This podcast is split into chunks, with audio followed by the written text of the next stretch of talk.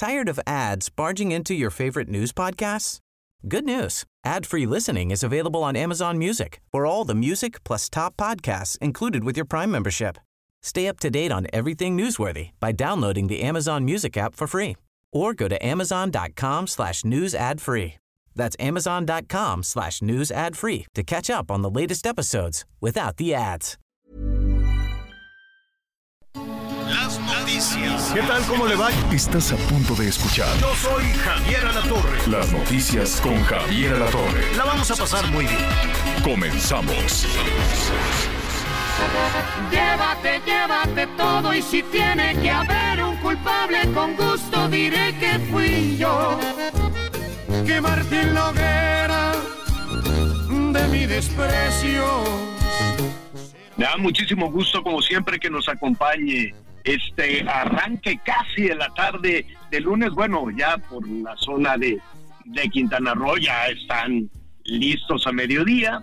En el eh, Pacífico eh, todavía, todavía falta. Pero independientemente de los usos horarios, qué gusto me da saludarlo. Las cosas van cambiando ya con el clima. Poco a poquito tenemos estacionado el Frente Frío número 9 entonces, pues ha refrescado un poquito, ha bajado un poquito las, eh, las temperaturas, nada, nada extraordinario todavía, ¿no? Eso sí, precaución con las lluvias, al ratito le vamos a decir cómo estará el resto de la semana. Estamos escuchando a Yuridia eh, y los dos carnales, así se llaman. Entonces, eh, le va muy bien, llévate es la canción y, y bueno, pues todo indica que va a ser otro éxito más de Yuridia. Bueno, pues mire, entrando en materia, muchísima información que está en desarrollo. Estaremos hablando también de todo ese berenjenal eh, político. El fin de semana estuvo muy este, movido. La decisión de Marcelo, la decisión de Marcelo Ebrard, no sorprende, no sorprende a muchas personas, pero pues ahí estaremos para ofrecerle todos los detalles. Oiga, y la oposición, que todo el cartel lo tuvo Morena. Vamos a ser, vamos a ser honestos en ese sentido. Todo el cartel era una especie, platicada con Miguel, que ahorita lo vamos a saludar a Miguelón. Platicada con Miguel hoy por la mañana, le decía a Miguelón, esto parece como una mini elección. una mini elección así de, de la Ciudad de México, con todos los, este, ¿no?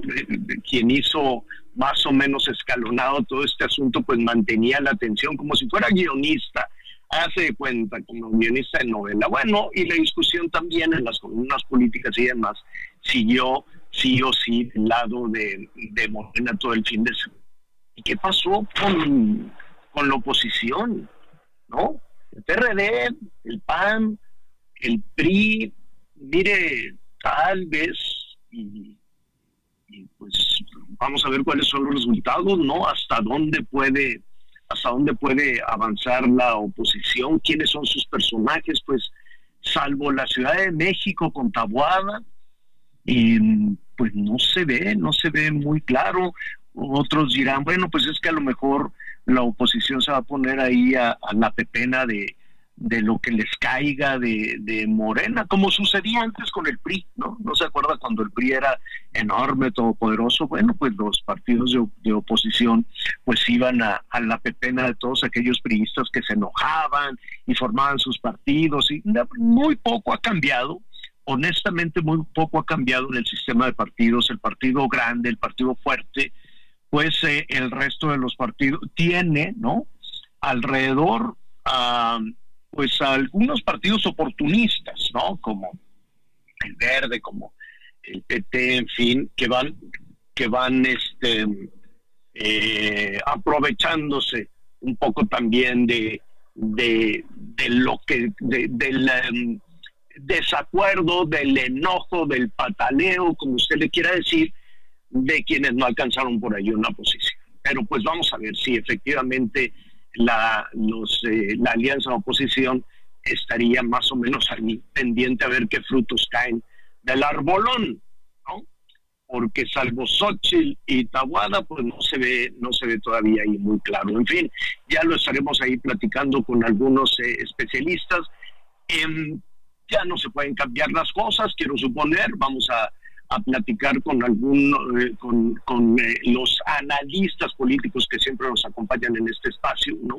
Se puede cambiar, no se puede cambiar de candidatos, ya lo que tiene Morena y ya lo que tiene el Frente de Oposición es lo que se va a quedar para la, para la competencia de presidencia de la República.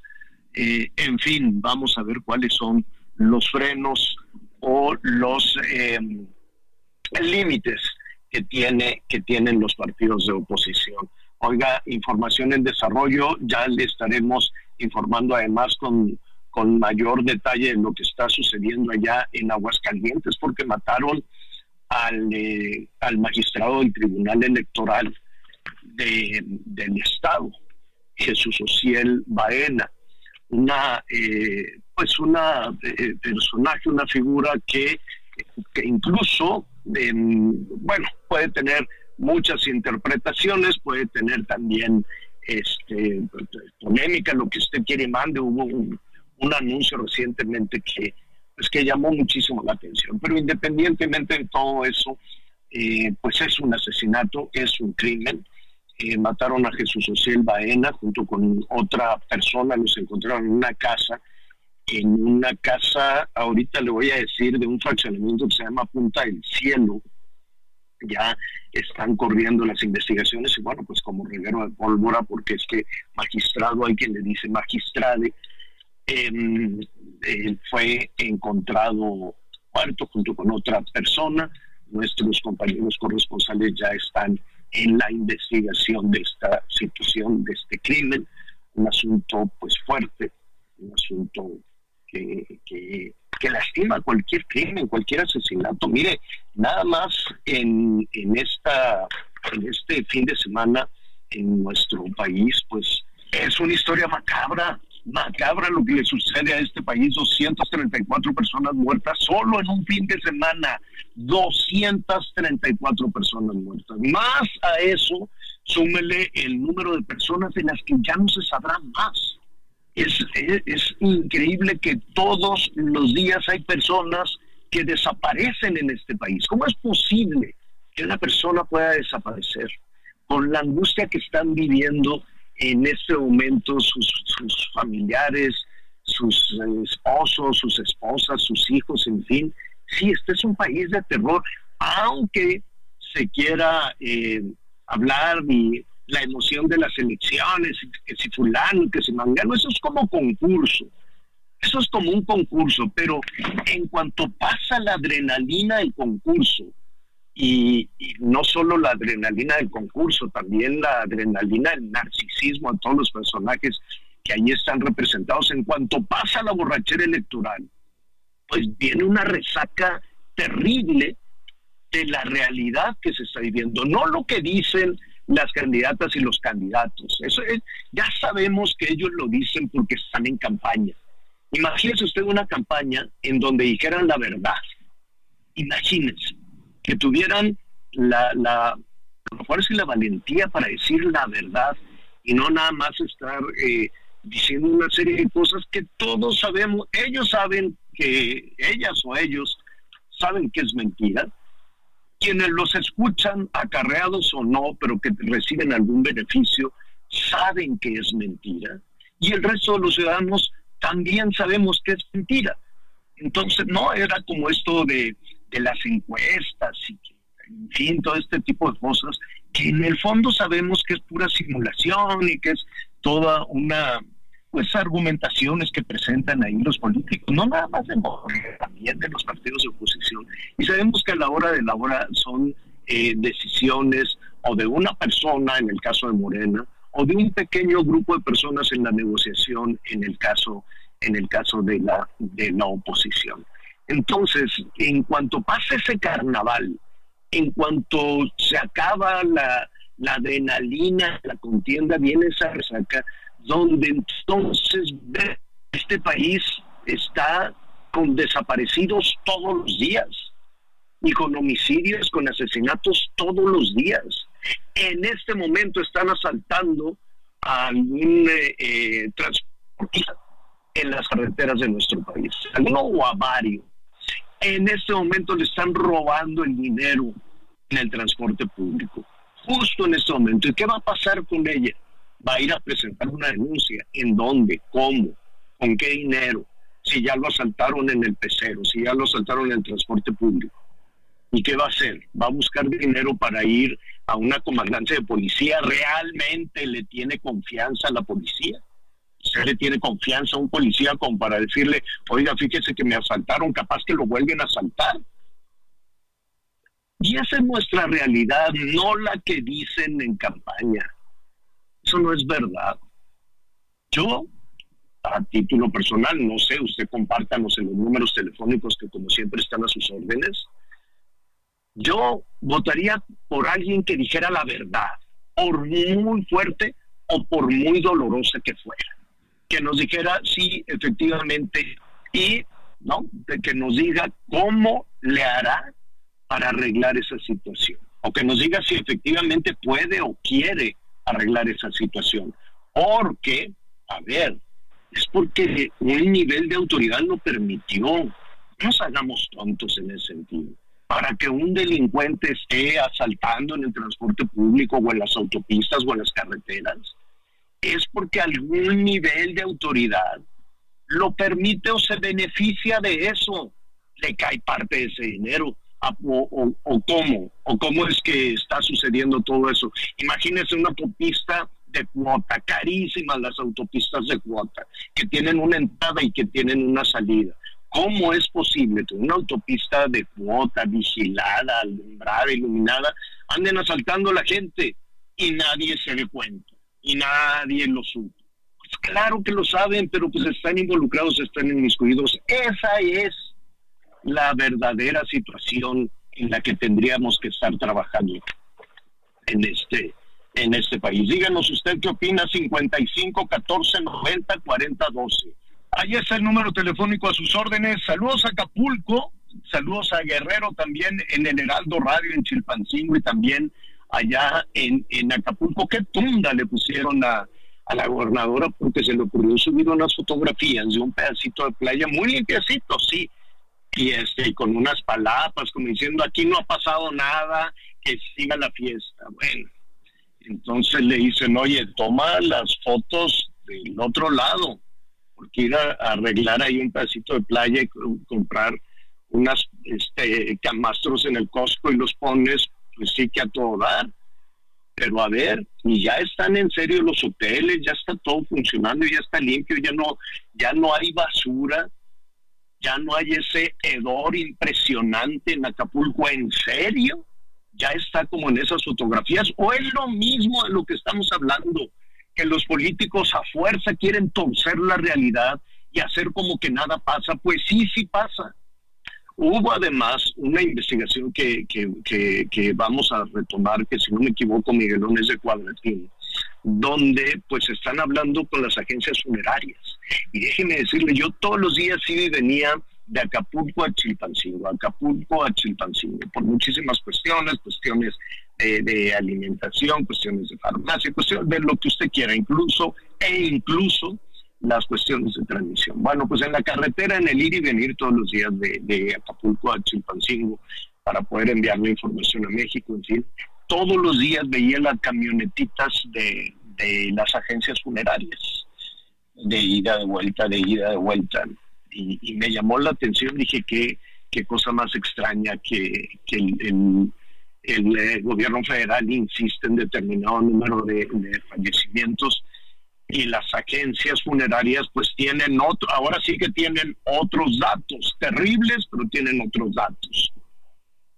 De eso vamos a hablar. Ah, y, y, como siempre la sospecha de que el gobierno municipal, el gobierno estatal y el gobierno federal quisieran que la situación fuera otra y que el número de muertos fuera otro, que el número de desaparecidos sea otro. Todavía hoy por la mañana dicen, no, ya son solo, imagínense, solo 25 solo 25 personas desaparecidas, pues, ¿no? A tres semanas. Ya vamos a entrar ya mañana, vamos a entrar a la cuarta semana, vamos a entrar al mes. En fin, aquello, ojalá se recuperen pronto, les enviamos un abrazo estaremos también con nuestros compañeros periodistas asociados del Heraldo Radio Acapulco para ver cómo está toda, toda esta situación. Y bueno, pues le tundieron, además, así se lo digo rápidamente, antes de ir a saludar a, a, Miguelón, le tundieron a la responsable de los, de, los desaparecidos, en la excomisionada nacional de búsqueda, Carla Quintana, eh, pues ella trabajaba el gobierno, en la Secretaría de Gobernación, y dijo, ¿saben qué? Aquí el gobierno quiere torcer la realidad. El gobierno quiere, como el lugar, reducir el número de desaparecidos. Entonces, pues la corrieron. No, y no solo la corrieron, ya le dijeron que es conservadora, que es de derecha, en fin, ya saben, ¿no? Y le, y le tundieron duro. Eh, y dice el gobierno federal que no puede ser, que, pues, quiere a fuerza ajustar y decir, aquí no hay esos desaparecidos. hay que preguntarle a las familias de las personas de las que ya nunca más se supo nada. ¿Y qué puede hacer? ¿Qué hace el gobierno? Imagínense cuando le llega una denuncia a una persona desaparecida, pues, ¿qué van a hacer en esa, en esa oficina de la Secretaría de Gobernación? hacen más las madres buscadoras que los responsables precisamente de todo esto, que ahora pues les, les cayó pesadísimo que Carla les dijera que eso es lo que querían hacer en el gobierno. En fin, ya ve, apenas arrancando, arrancando y con muchísima información, me da muchísimo gusto saludarlo. Llámenos, vamos con mi compañero Miguel Aquino. Miguelón. Hola Javier, ¿cómo estás? Muy buenos días, me da mucho gusto saludarte. Buenas tardes, bien lo comentabas acá en la zona del sureste del país. Iniciamos pues una semana, pues lamentablemente pues, con estas cuestiones de seguridad que no dejan de ser preocupantes y que a pesar de los discursos, pues los números ahí están. Muy bien comentabas, 234 muertos el fin de semana y hoy por la mañana pues se confirma, como tú ya también mencionaste, el caso del asesinato de este magistrado de Aguascalientes, en donde pues ya empiezan a salir las investigaciones. Pero sin duda, Anita Lomelí, lo que estará acaparando, bueno, no sé si acaparando, porque me parece que ya estaba más que cantado. Marcelo Ebrard, el ex canciller, se queda en Morena. ¿Cómo estás, Anita? Bueno, Miguelito, pues finalmente, este, pues agotó todos los, todos los plazos. ¿Sabes qué? Eh, pues no me sorprendió. La verdad es que no me sorprendió porque fíjate que aunque hubiera ido a Movimiento Ciudadano, pues en mi opinión es que ya le, le quedaba un poco corto, este, pues ir a una, a una gira para, como precandidato para, lograr ser el candidato de Morena, digo, de Movimiento Ciudadano, pues ya se me decía que era demasiado, pero no, no, no tenía la certeza, la verdad, que se fuera a quedar en Morena. Entonces, ¿qué será? ¿Que se va a ir, va, a coordinar a los senadores finalmente, como estaba estipulado desde el pues, principio? Híjole, pues no sé, después de lo que sucedió el viernes, ¿y a qué me refiero?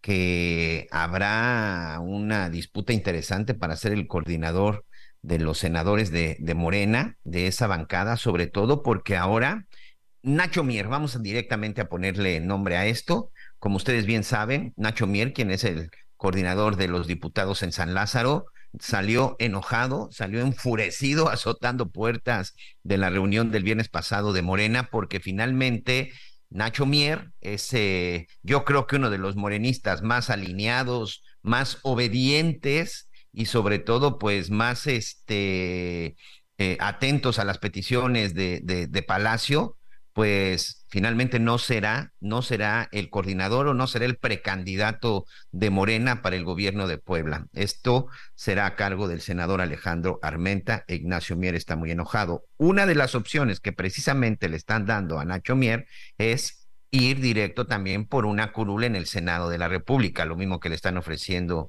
a Omar García Harfuch y bueno, pues a todos los que quedaron en segundo lugar. Pero en el caso de Marcelo y de Nacho Mier va a ser interesante si es que ambos, bueno, me parece que en el discurso que dio hoy Marcelo Ebrard, pues está claro que sí iría al Senado. En el caso de Nacho Mier no lo sé todavía, pero ahí vaya disputa que puede haber en determinado momento, pues por ser el coordinador de esa bancada, Anita pues sin duda sí va a haber otra vez este, pues algunos pues mucho mucho mucho que hacer por parte por parte de Morena, ¿no? Esto de tener esta, bueno, ya decía Javier que parecía que estábamos en, elecciones y pues sí, el viernes todo el día eh, el partido de Morena pues estuvo eh, pues comentando quiénes serían los coordinadores de entrada a sus comités eh, de defensa de la transformación en las ocho entidades más la Ciudad de México.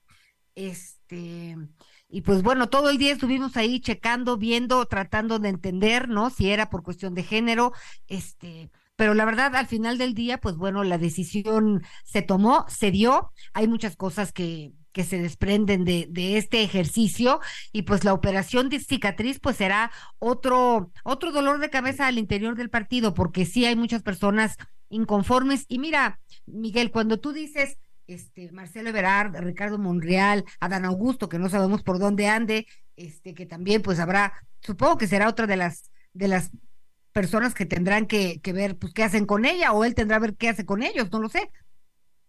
Anda muy desaparecido. Se supone que cuando empezó el proceso interno de Morena, recuerdo que una de las cosas que se dijeron es que quien no resultara electo, quien resultara perdedor, pues que finalmente tenía un espacio asegurado dentro del gobierno en caso de que gane la doctora Claudia Sheinbaum. El tema es que por lo menos cada uno de ellos pues podría pues aspirar a continuar con eh, dentro de la cuarta transformación pues con un puesto pues yo quiero llamar importante, a lo mejor en una digo en el caso de Don Augusto ya no creo que sea secretario de gobernación, pero probablemente con cualquier otro tipo cualquier otro tipo de cargo, pero ¿sabes qué? Hubo una declaración también el fin de semana de Ricardo Monreal, porque resulta que en este reportaje que se dio a conocer la semana pasada del New York Times, en donde presuntamente, ajá, donde presuntamente a través de la Fiscalía General de Justicia de la Ciudad de México, pues se habían espiado a una serie de personajes, empresarios, periodistas, eh, políticos de oposición, pero también amigos de la cuarta transformación, entre los que está Higinio Martínez, este hombre que me atrevo a decir que después de la maestra Delfina Gómez es el políticamente hablando el hombre más fuerte del Estado de México, Horacio Duarte, que nada más se encargó del tema de las aduanas, y en la lista también estaba Ricardo Monreal, y el mismo Ricardo lo confirmó, que eh, pues que él no entiende que si un partido que habla de una serie de ideales, pues se dedique a espionar, a, perdón, se dedique al espionaje o a espiar a algunos de sus integrantes.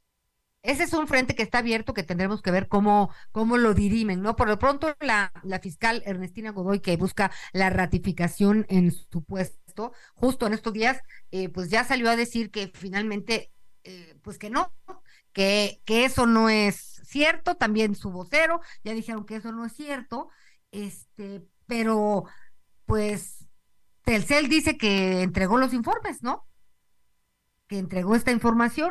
Porque se pues, la verdad es que correcto. exacto. Entonces, pues ahí hay un eh, pues una contradicción importante que, que pues sería muy necesario que quedara esclarecida lo más pronto posible, Miguel, pues para ver bajo qué contexto si se hizo, si es legal y por qué, o sea, tratar de entender, ¿no? Si es legal, tratar de entender. Esa es una. Y la otra, Miguel, fíjate que hablando de, de que quien pierda tendrá un puesto asegurado en el gobierno, nos lleva a otro tema.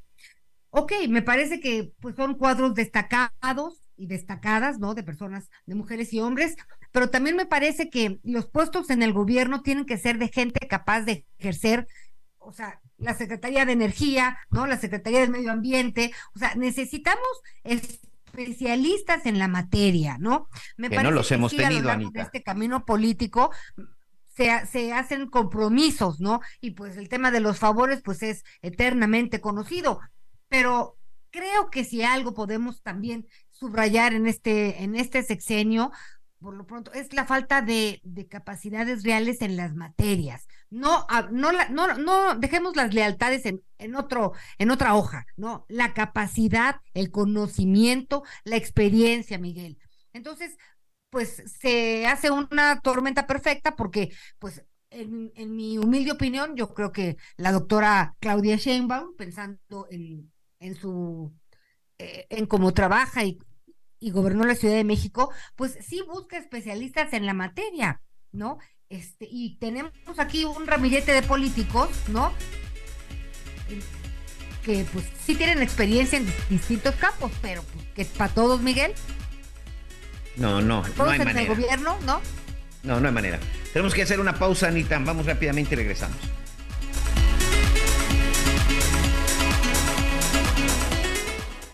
Vive un mes lleno de ofertas exclusivas y dinamismo con Ford Escape híbrida. Estrénala a 24 meses sin intereses más seguro promocional. Visita a tu distribuidor Ford más cercano. Consulta términos y condiciones en Ford.mx, vigencia del 1 al 30 de noviembre de 2023.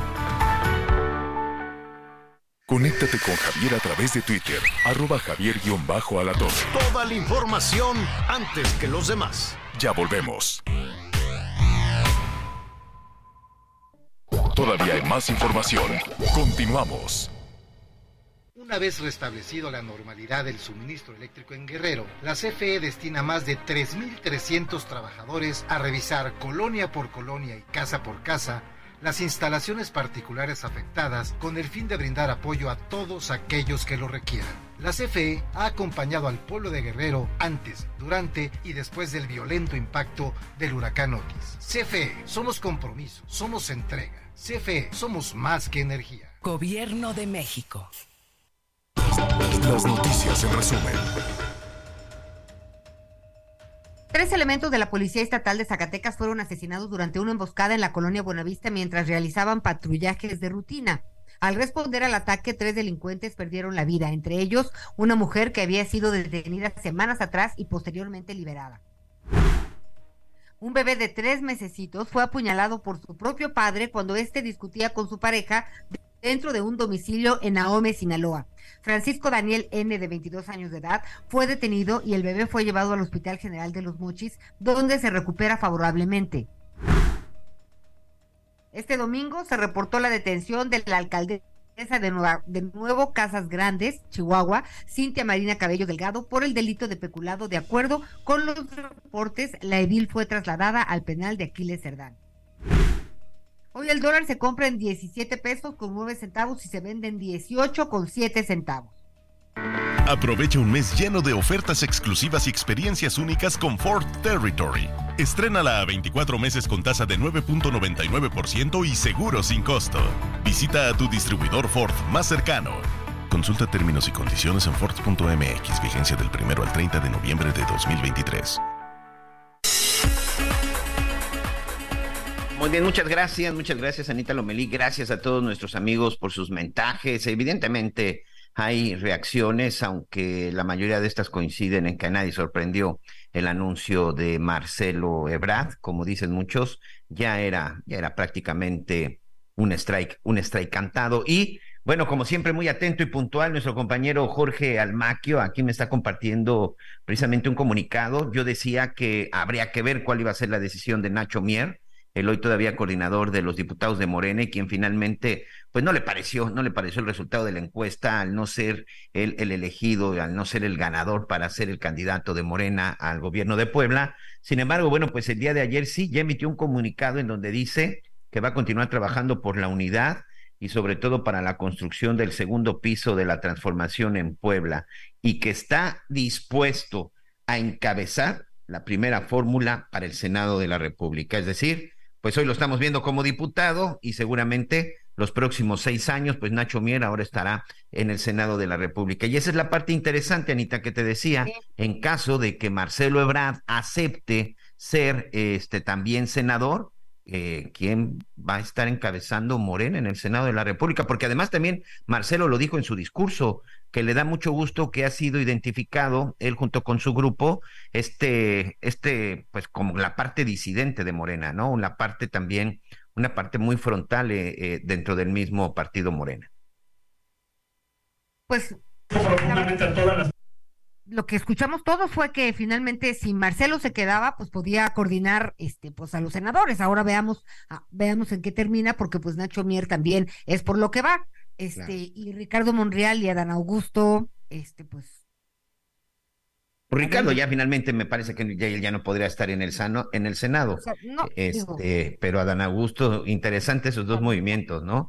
Eh, Manuel Velasco de Chiapas del Partido Verde, pues tampoco. Pero sí, me parece que ahí la confrontación podría ser entre Marcelo Ebrard Ignacio Mier. Me parece que ese, ese va a ser un punto interesante. Oye, porque también decía Marcelo que dos veces se ha reunido ya con la doctora Claudia Sheinbaum, en donde dice pues que la va a apoyar, que seguirá trabajando, pero también hoy dijo que por lo pronto ahí no le han ofrecido ningún puesto, ¿eh? Pues bueno, pues hay que esperar, ¿no? Hoy también en una entrevista Claudia Sheinbaum hablaba de quienes eh, pues estarán colaborando en su en la elaboración de su proyecto, en su plan de nación, eh, que pues conoceremos más adelante ya, ya en campaña, me imagino yo, este, y pues mencionó a, al ministro Arturo Saldívar, también al doctor Juan Ramón de la Fuente, incluso a Omar García Harfush, entre otros, pero sí dijo, oigan, y todavía no estoy pensando en gabinete, todavía no estamos ahí, así que pues ahorita estamos trabajando en lo que estamos trabajando. Entonces, pues habrá que esperar, Miguelito. Sí, primero hay que ganar, primero hay que ganar y ya después se ven esos cuadros. Y bueno, Precisamente el día de hoy Marcelo Ebrard pues anunciaba que después de haber recibido pues esta la respuesta de la Comisión de Honor y Justicia de Morena, en donde él presentó una serie de denuncias, una serie de, de, cuestiones donde mostraba las irregularidades que hacían en la encuesta, y bueno, al final dice que decide quedarse en Morena porque aceptaron que hubo irregularidades, aceptaron que hubo pues algunas fallas en la encuesta e incluso aceptaron que hubo gente que se equivocó, que serán investigados y que habrá sanciones. Esto no cambia nada. La doctora Sheinbaum seguirá y sigue siendo la candidata. Vamos a escuchar lo que dijo precisamente Marcelo Ebrard al respecto. Profundamente a todas las personas que nos han seguido, apoyado respaldado hasta el día de hoy y les invito a esta nueva etapa. Vamos a luchar por esto que estamos diciendo. Agradezco profundamente a quienes, en su caso, en otras formaciones políticas como Movimiento Ciudadano, se expresaron bien de mí. Lo respeto. Les deseo que les vaya bien. Pero yo milito en esta cuarta transformación. Y lo empecé a hacer un día en el año 2000. En el año Evidentemente, pues le da las gracias a Movimiento Ciudadano. Todavía ayer Dante Delgado decía, tiene hasta las 12 Marcelo para inscribirse en el, en el proceso. Ya también vamos a platicar de ese movimiento ciudadano, que sinceramente lo de ayer fue, pues por no ponerle un calificativo, es parte de lo que son hoy nuestros políticos. Pero bueno, fíjate que tenemos en la lista, ah, en la, perdón, en la línea Selene En la lista también, Miguelito. Sí, bueno, ya platicaremos de esa lista también. Pero bueno, tenemos en la línea a Selene Ávila, este, nuestra comentarista, nuestra analista, pero también hoy le quiero doblemente agradecer porque eh, la semana pasada fue una, fueron días difíciles, días complicados. Seguramente usted la escuchó cuando se estuvo discutiendo esta parte del presupuesto de egresos de la Federación. Este, Selene Ávila, junto con una ala de los diputados que son plenamente identificados marcelistas, de este grupo disidente, como hoy lo calificó el propio Marcelo, Marcelo Ebrard, y que seguirán en Morena, bueno, pues estaban muy enojados precisamente con Nacho Mier por el tema, por el tema del presupuesto. Y bueno, y después de lo que hemos escuchado el día de hoy, bueno, ¿por dónde quieres que empecemos, Elene? Primero, ¿ya sabías, esperabas lo que iba a anunciar Marcelo Ebrard? Esto de alguna u otra forma también repercutirá en tu carrera política o platicamos por lo que sucedió la semana pasada. Ahora sí que hay mucha tela de dónde cortar. Ay, hola queridos amigos, Javier, Anita, Miguel. Sí, son muchas preguntas, ni siquiera sé por qué respuesta comenzar.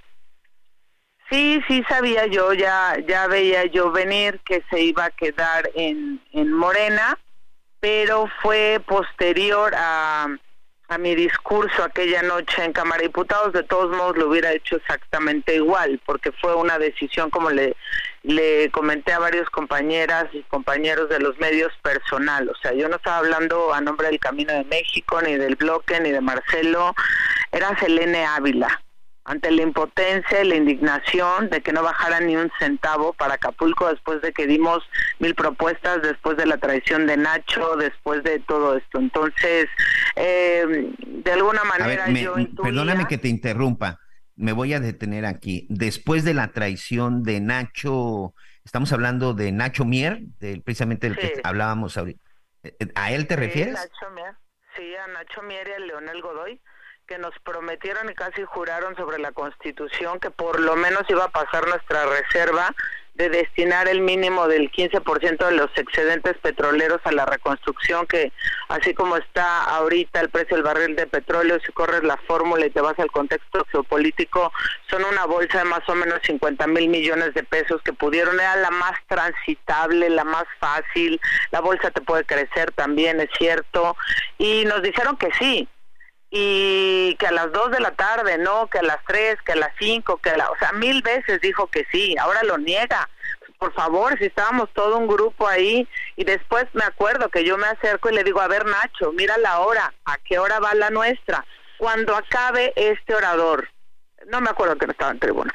Le digo, inmediatamente después de este orador sube, sí amiga, sí amiga, después de esto sube y resulta que veo la lista y hay 100 oradores más de mil cosas. Después nos manda a decir que no iba a pasar y que le hiciéramos como quisiéramos.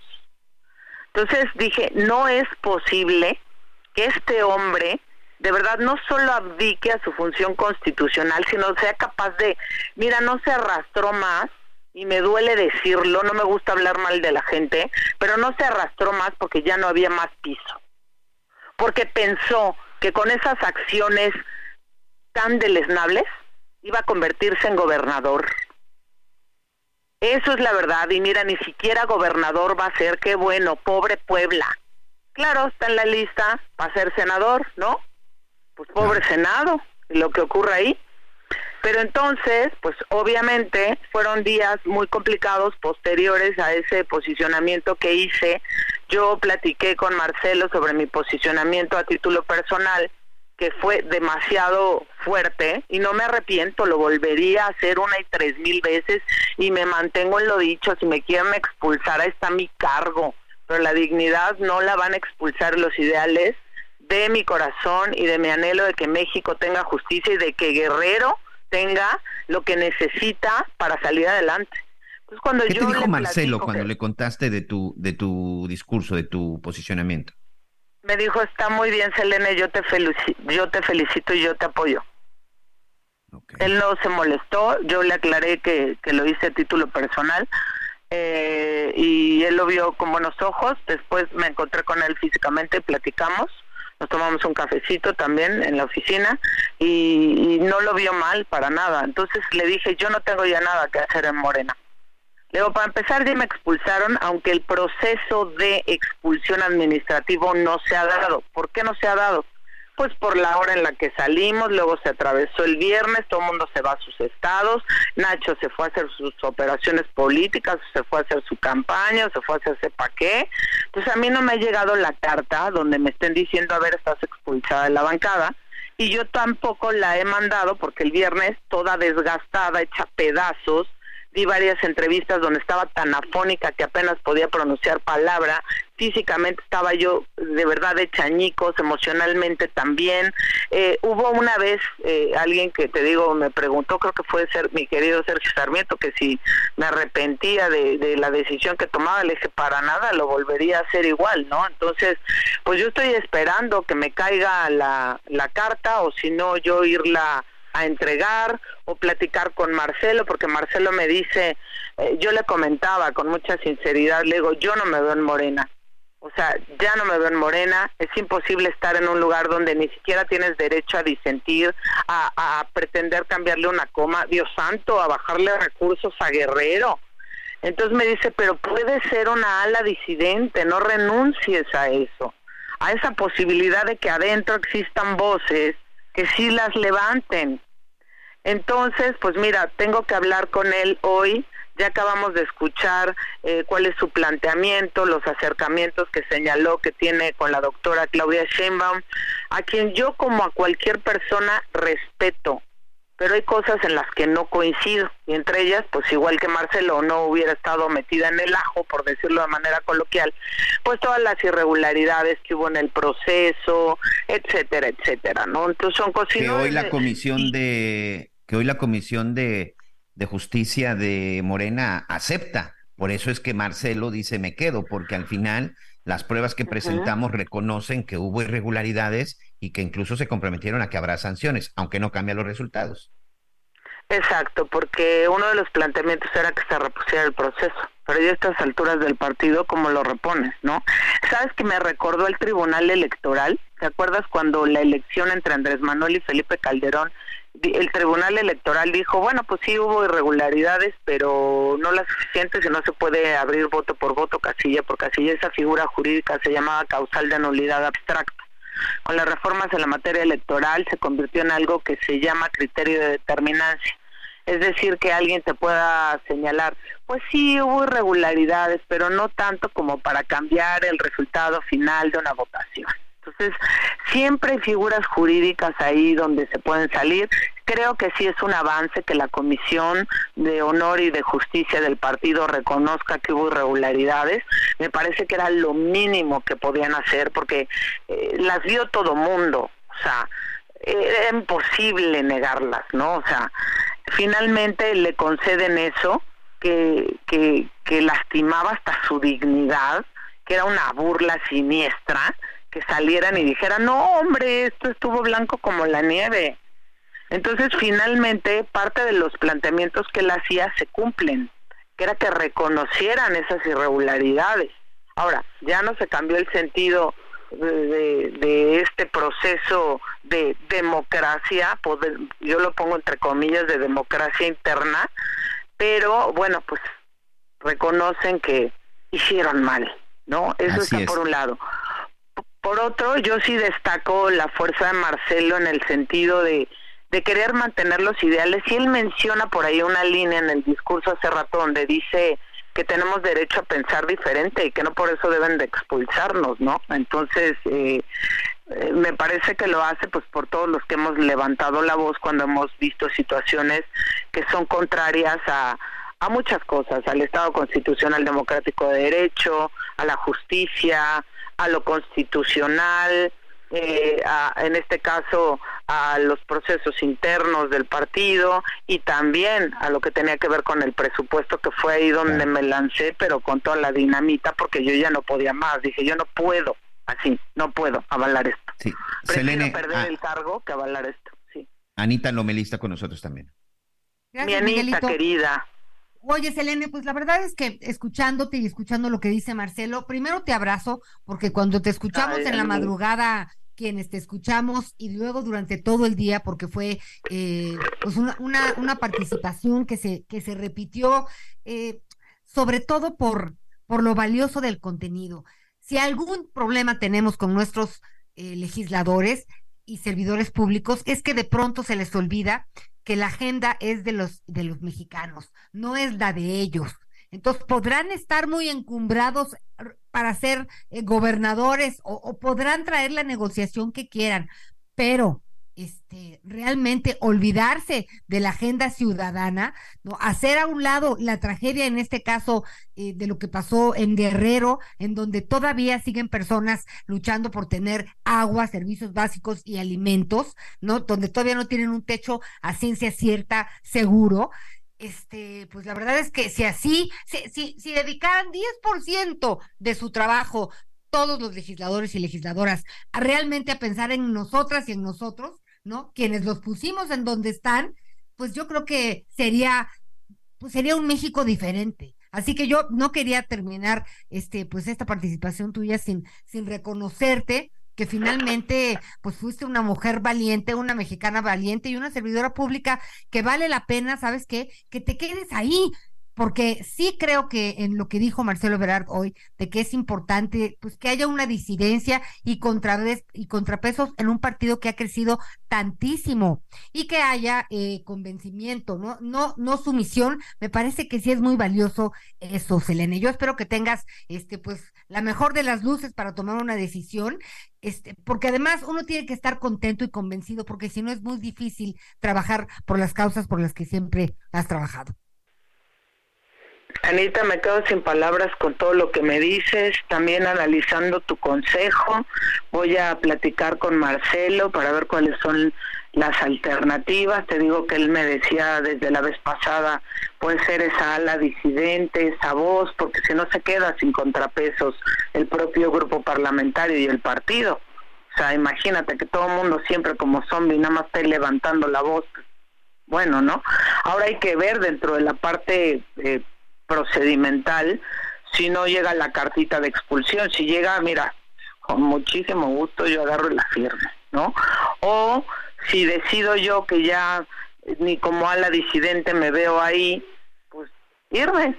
¿A dónde? Ya sabremos, ¿no? O sea, hay que pensar con serenidad, con pragmatismo. Eh, sí destaco mucho esta parte que dijo él de, de ser un ala disidente eh, y además añade las palabras de que no se le juzgue o se le expulse a la gente por pensar diferente, ¿no? O sea, eso es algo muy destacable que me parece que puede hacer un sano contrapeso interno, porque si no van a seguir levantando nada más la mano. Ahora, respecto a Nacho Mier, yo no sé de verdad con qué cara puede ver a la gente a los ojos después de lo que hizo, o sea, y todavía que lo premien con una senaduría, pero por favor, en el mundo de verdad del país yo no sé qué va a pasar con él. Y bueno, pues eh, ya tendremos noticias más adelante eh, cuando platique con él. Mientras tanto, pues él toma esta decisión que respeto, yo a él lo quiero, lo admiro y ya veremos, ¿no? O sea, su futuro, bueno, ya está definido eh, los demás compañeros del bloque decidirán también en consecuencia qué hacer, seguramente que, van a permanecer. El tema es que aquí la que quién sabe si transite soy yo, porque mi discurso fue demasiado fuerte, demasiado del alma, ya ante el hartazgo y la traición y la impotencia de ver que dejaron a Guerrero sin nada.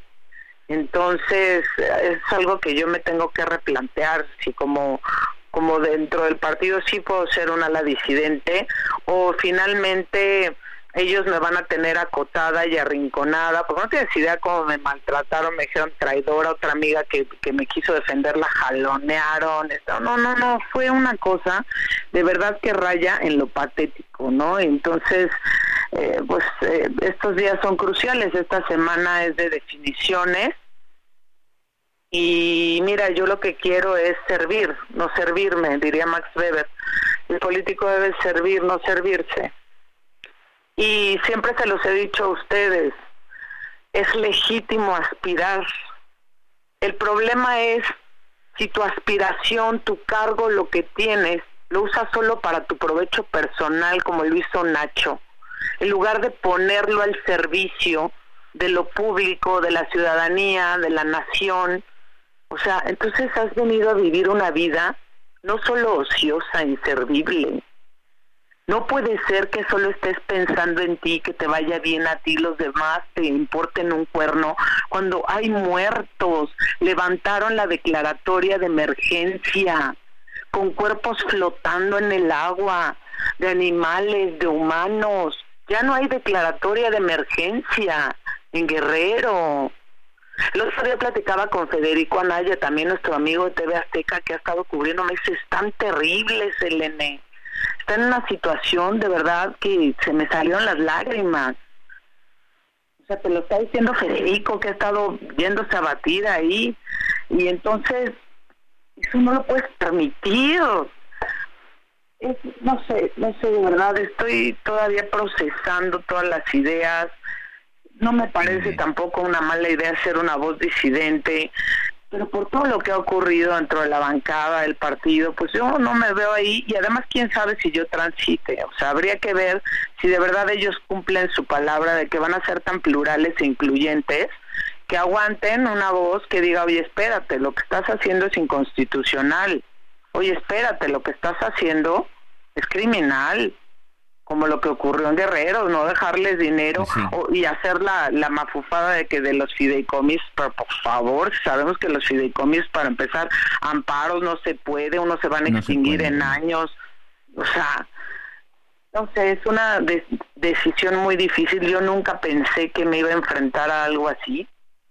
Y pues ya veré, pues ya les contaré si me permiten qué sí, claro, y, Sí, y si nos lo permites, estamos este eh, también muy pendientes, estaremos platicando contigo y bueno, pues en verdad esperemos a ver después de qué lo que resuelves, pero bueno, nuestro, nuestra solidaridad, reconocimiento y un abrazo para ti, Selene.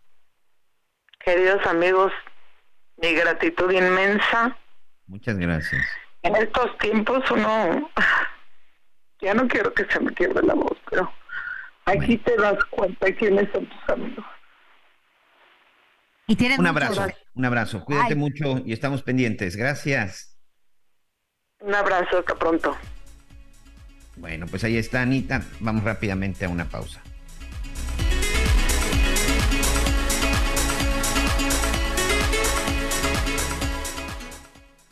No supiste qué hacer y ahora es de dolor.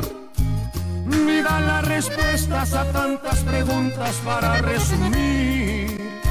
Te quedó grande mi amor. Llévate, llévate todo y si tiene que haber un culpable con gusto diré que fui yo. Tired of ads barging into your favorite news podcasts? Good news. Ad-free listening is available on Amazon Music. For all the music plus top podcasts included with your Prime membership. Stay up to date on everything newsworthy by downloading the Amazon Music app for free or go to amazon.com slash news ad free. That's amazon.com slash news ad free to catch up on the latest episodes without the ads. Conéctate con Ana María a través de Twitter, arroba Anita Lomelí. Sigue con nosotros. Volvemos con más noticias. Antes que los demás. Todavía hay más información. Continuamos. El Heraldo Televisión presenta Mesa de Análisis. En esta ocasión el tema es el derecho a la objeción de conciencia. ¿Por qué se quiere atentar en contra de la libertad de médicos y personal de salud? El exsecretario de Salud y exrector de la UNAM, el doctor José Narro Robles y el diputado Héctor Jaime Ramírez Barba hablarán del proyecto legislativo que deberá discutir el Senado y que intenta trastocar los derechos a la libertad y a la objeción de conciencia. Un tema de la mayor trascendencia que aborda el tema de salud en México y la importancia del respeto a las convicciones éticas de todas las personas y en este caso, en especial, de miles de médicos y personal de salud del país, que será analizado desde diversos ángulos por los especialistas en la materia. Conduce la periodista Blanca Becerril. No te la pierdas, miércoles 15 de noviembre a las 12 horas en el Heraldo Televisión, transmisión abierta y por cable en Canal 8 de televisión, Sky, Total Play, YouTube, Facebook y X. Las noticias en resumen. A partir de hoy, el aeropuerto de Acapulco Guerrero reinició operaciones de aviación comercial y general para vuelos nacionales, cumpliendo con todos los estándares de seguridad requeridos. El aeropuerto permanecía cerrado desde el 25 de octubre por los daños causados por el paso del huracán Otis. Se llevó a cabo el registro de aspirantes a la candidatura presidencial del partido Movimiento Ciudadano. En total, se registraron ocho aspirantes, tres mujeres y cinco hombres, entre ellos el gobernador de Nuevo León, Samuel García. Más de 33 mil aspirantes presentaron el examen de admisión a una licenciatura para el calendario escolar 2024A de la Universidad de Guadalajara. Desde este lunes y hasta el 12 de diciembre, los aspirantes deben ingresar su documentación para que el próximo 8 de enero la universidad dé a conocer el dictamen de ingreso en su página web y gaceta. Este lunes 13 de noviembre las bebidas de la marca Coca-Cola registrarán más bien un aumento de precio de aproximadamente 1 a 7 pesos en diversas presentaciones de refrescos, jugos, tés y aguas minerales. Aprovecha un mes lleno de ofertas exclusivas y experiencias únicas con Ford Territory. Estrénala a 24 meses con tasa de 9.99% y seguro sin costo. Visita a tu distribuidor Ford más cercano. Consulta términos y condiciones en Ford.mx, vigencia del 1 al 30 de noviembre de 2023. Bueno, muy bien, gracias, gracias Anita. Ahí está el resumen de la hora. Eh, ¿Cuánto van a subir los precios? Eh, son diferentes productos, ¿verdad? De la empresa Coca-Cola. Sí, así es. Son, es todo un, es todo un listado, mm. pero pues subirán aproximadamente de 1 a 7 pesos en diversas mm. presentaciones los refrescos, jugos, tés y aguas minerales. ¿Sabes en dónde le va a pegar durísimo también eh, por el tema de los refrescos en Chiapas? Chiapas tiene un consumo per cápita, Miguel, Anita, amigos, es el más alto del mundo. explicaciones hay muchas, que si el acceso al agua, imagínense un estado que siempre está inundado, un estado verde, que tiene una, eh, que, es una fábrica, es una fábrica de agua, bueno, pero la gente no tiene acceso al agua potable, pero también en el tema de usos y costumbres, los refrescos de cola se han utilizado también en, de, de, diferentes eh, formas en sus, en sus costumbres y la otra cosa, que es dolorosa, pero sucede, es que en muchas ocasiones es un alimento, ¿no? Parece, parece complicado, pero es un alimento para muchas personas en pobreza, pues para algunos niños y demás, un vaso de, de, bebida azucarada, cualquier de la marca que sea, pues puede sustituir la necesidad de energía para muchas personas. Digo, hay unas bebidas tradicionales que te dan un, cañonazo de energía muy bueno que están hechas a base de, cacao, este, de maíz, de maíz y cacao, que, es muy refrescante y que te llena de energía bárbaro. Pero em, entiendo además que los precios en esta zona del país son un poquito más bajos porque el consumo es enorme. ¿A qué voy con, con esto? Es una decisión empresarial. Por alguna razón está tomando esta empresa tan grande en el mundo esta decisión. El asunto es que esa, esa decisión de aumento en los precios a diferentes productos seguramente jalará o empujará, como usted lo quiera ver, em, el incremento de precios en eh, productos similares en el mercado. Y entonces, pues ahí vamos a estar batallando de nueva cuenta con el ticket, ¿no? A la hora de, a la hora de las compras. Es, es de ahí la importancia de, de, conocer esta, esta información. Son decisiones, este, empresas tan grandes, créanme que se la piensan y se la piensan muy bien cuando van a subir sus precios, cuando van a subir sus, sus, productos eh, y desde luego pues vendrá también el otro, el otro el otro impacto. Los que sí no van a batallar, y en un ratito lo vamos a, platicar, vamos a hablar también con Marco Baños sobre todo este eh, berenjenal electoral que hemos tenido y que seguiremos teniendo, a veces aburridos, luego agarra tono y luego vuelve a bajar, ¿no? Pero Anita Miguel, yo me quedé pensando, eh, por ejemplo, todos los que pidieron licencia para concursar y se quedaron en el camino, este, pues de qué viven, o le seguirán pagando. Por ejemplo, Sheffield irá a regresar allá a la mañanera, ya es la segunda vez que se va, o le dirán, bueno, pues regrésate. Este, Adán Augusto, pues él ya tenía su lana, él tiene sus negocios, es empresario. ¿Pero ya se retiró o qué? No, no, pero no cobra ya en gobernación. Ah. A eso me refiero. Pero ah. todos los que no tenían este, esta, una carrera empresarial, por así decirlo, ¿de qué vivirán todos los que están en campaña y se quedaron en el camino? ¿Cómo le harán para pagar cuentas?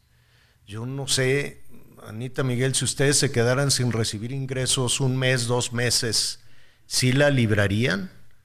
No, no, no, no hay manera. En lo personal, no, señor.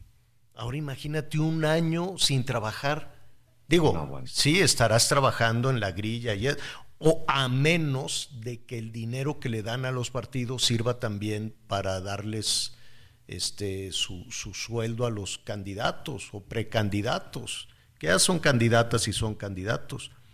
Pero este, esto me quedé pensando con el aumento de los precios, los únicos que no van a sufrir son todos los que se quedaron en el camino o que en este momento son precandidatas o candidatos, o como les dicen en el Morena, este, coordinadores. Defensores de la. Coordinadores de los comités de defensa de la cuarta transformación. Ándale, está muy cubano ese. Todos los que tienen el cargo cubano, ¿les pagarán? ¿Les pagarán de aquí a las elecciones? ¿Recibirán así su quincena puntualita? ¿Pagarán no, deberían. Pues en, principio no, pero pues se van a convertir en precandidatos en segundos, ¿no? Y pues eh, ahí el partido. Pero, pues, pero tampoco el precandidato tiene un salario. Pero, pues circula con, ¿no? ¿Con qué? con el apoyo del partido, ¿no? Pero y pagan impuestos, a ver, ¿cuánto le darán? El apoyo del partido, pues el partido tampoco tiene dinero, el dinero es de la gente. Entonces, imagínense, van a ser como 100 mil candidatos que vamos a tener que mantener a 100 mil candidatos, 100 mil a diferentes cargos, a 20 mil cargos de elección popular. Usted les va a pagar la luz, la despensa, el teléfono, los guaruras y los precios van subiendo porque yo no sé de qué viven los políticos. Marcelo, por ejemplo, que, que este, ya lo sabíamos, ¿no? Lo hablábamos hoy por la mañana. Bueno, lo vamos a retomar en un momento, pero ¿de qué vivirá? ¿De qué vivirán todo, todo este tiempo? Hasta el ministro, bueno, al ministro sí le van a dar la pensión, creo. A Saldívar sí, sí le van a dar su, su pensión, aparte de la chamba que creo que ya está desarrollando, pero pues no sé si le van a, si le van a pagar o no. Oiga, eh, al inicio del programa pues hablábamos de un crimen brutal eh, que se suma a esta macabra, macabra eh, estela de violencia que tenemos, que tenemos en el país, porque pues hoy se reportó el asesinato de Jesús Ociel Baena Saucedo en Aguascalientes magistrado o magistrade del Tribunal Electoral del Estado de Aguascalientes. ¿Qué se sabe? ¿Qué pasó? Em, eh, al parecer fue con lo primero ahí que se ha filtrado, pues que es un asunto pues de extrema violencia, incluso vamos a platicar en un momento con Omar Hernández, nuestro compañero corresponsal del Heraldo Radio en Aguascalientes, pero justo cuando iba a entrar, ¿qué creen? Pues se nos cortó. Ah, no, ya. Ya tenemos la comunicación con Omar Hernández, nuestro compañero corresponsal allá en Aguascalientes. ¿Qué se sabe, Omar, de este crimen? Gracias, buena tarde. Un fuerte operativo policial se ha desplegado al poniente de la ciudad de Aguascalientes este lunes desde la mañana luego de la localización de dos personas sin vida en una vivienda del fraccionamiento Punta del Cielo. Las autoridades han confirmado que una de las víctimas se trata del magistrado Jesús Ociel Baena Saucedo, así como su pareja, quienes fueron encontrados sin vida por la mañana de este lunes en la recámara principal. Fue la empleada doméstica quien ayer todavía dice que se comunicó vía telefónica con el magistrado y le indicó que hasta el día de hoy se presentara ya que eh, tenía un viaje a Oaxaca, dijo la empleada doméstica. Llega, toca en la puerta, nadie le responde en múltiples ocasiones, a ella le habían dado una llave y decide ingresar con esta llave. Empieza a hacer la limpieza y se da cuenta de que hay rastros de que había personas eh, en el interior, por lo que va a la recámara y ahí es donde se encuentra con las dos personas sin vida. Da aviso a los familiares y a las autoridades, desaloja la vivienda y ya empieza este operativo. Las autoridades no han dado a conocer una versión oficial, no han respondido tampoco una solicitud de información sobre este evento, sin embargo se sabe por agentes que han participado en este evento y se encuentran todavía dentro del domicilio que las víctimas presentan heridas con um, armas punzocortantes, presumiblemente navajas de afeitar. Al lugar llegaron familiares quienes no quisieron hacer declaraciones de manera oficial, pero sí señalaron que la pareja no tenía problemas de que implicaran algún antecedente de agresión física, verbal o de este tipo que pudiera derivarse en un evento de esta naturaleza. Muy, muy eh, complicado este evento en el que donde sí hemos tenido ya la confirmación por parte del secretario de Seguridad Pública que una de las víctimas se trata de Jesús Ociel Baena Saucedo, el primer magistrado del estado de Aguascalientes. Javier. Oye, Omar, Omar, algunos, eh, algunos detalles para que, para que nos ayudes también a darle una dimensión a todo esto. Em, a este funcionario lo asesinaron en, en su casa, pero su casa eh, estaba aislada, solitaria, o cuando nos hablas de un fraccionamiento, pues en ocasiones nos imaginamos que los fraccionamientos tienen controles, controles de seguridad. No sé si este fue el caso y tampoco sabemos si por tratarse de, quien se trata, de este funcionario, pues tendría escoltas o tendría elementos de seguridad a su disposición. Sí, estamos hablando del fraccionamiento Punta del Cielo y efectivamente tiene sistemas de control pero déjame decirte, Javier, que son muy endebles estos sistemas de control. A nosotros, eh, como medios de comunicación, nos impidieron el paso de primera instancia, pero logramos ingresar en uno de los vehículos de alguien que vive adentro y no hubo tampoco ningún problema. Es decir, a alguien que se dedica eso suponiendo todavía porque no podemos, no hay información que nos indique que fue un asesinato, es decir, no está oficialmente declarado como tal, aunque los indicios pudieran hacerlo parecer, porque también Javier, no hay datos, según lo que nos dicen las autoridades, de violencia dentro de la vivienda, es decir, la empleada doméstica no encontró la cerradura forzada. Uy, probablemente estuvieran todavía dentro de la vivienda, pero no no tenía escolta tampoco por la naturaleza de su cargo, era fin de semana, se supone que sí hay sistemas de control, pero la realidad, Javier, es que no, no están operativos.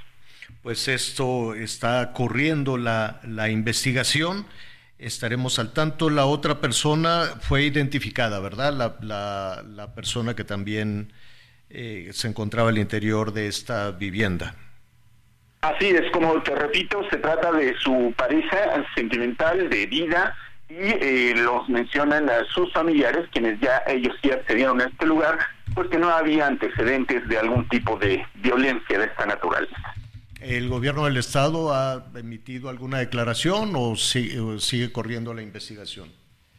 No, ha sido todo de manera extraoficial. La confirmación, no ha habido algún boletín como tal o alguna conferencia y estamos precisamente a la espera de declaraciones tanto de la Fiscalía como del Secretario de Seguridad Pública. Estaremos atentos entonces, la investigación está corriendo, todavía nos queda más o menos una, una hora, poquito menos de, de programa. Cualquier otra información adicional, Omar, te lo vamos a agradecer.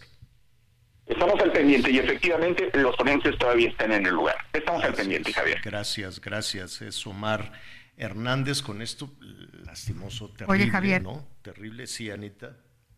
La verdad es que este magistrado, este, pues fue una persona muy valiente, ¿no? Con un conocimiento sobre el derecho y también sobre los derechos humanos y abrió una brecha importante para el reconocimiento de los derechos políticos de las poblaciones LGBT eh, más, en particular de las personas no binarias. Yo creo que sí será muy importante saber qué pasó, porque si no, Javier, pues seguimos hablando de, este, pues de esta manera de eliminar a las personas, este, pues por ser diferentes, ¿no? Es muy importante que sepamos qué fue lo que pasó.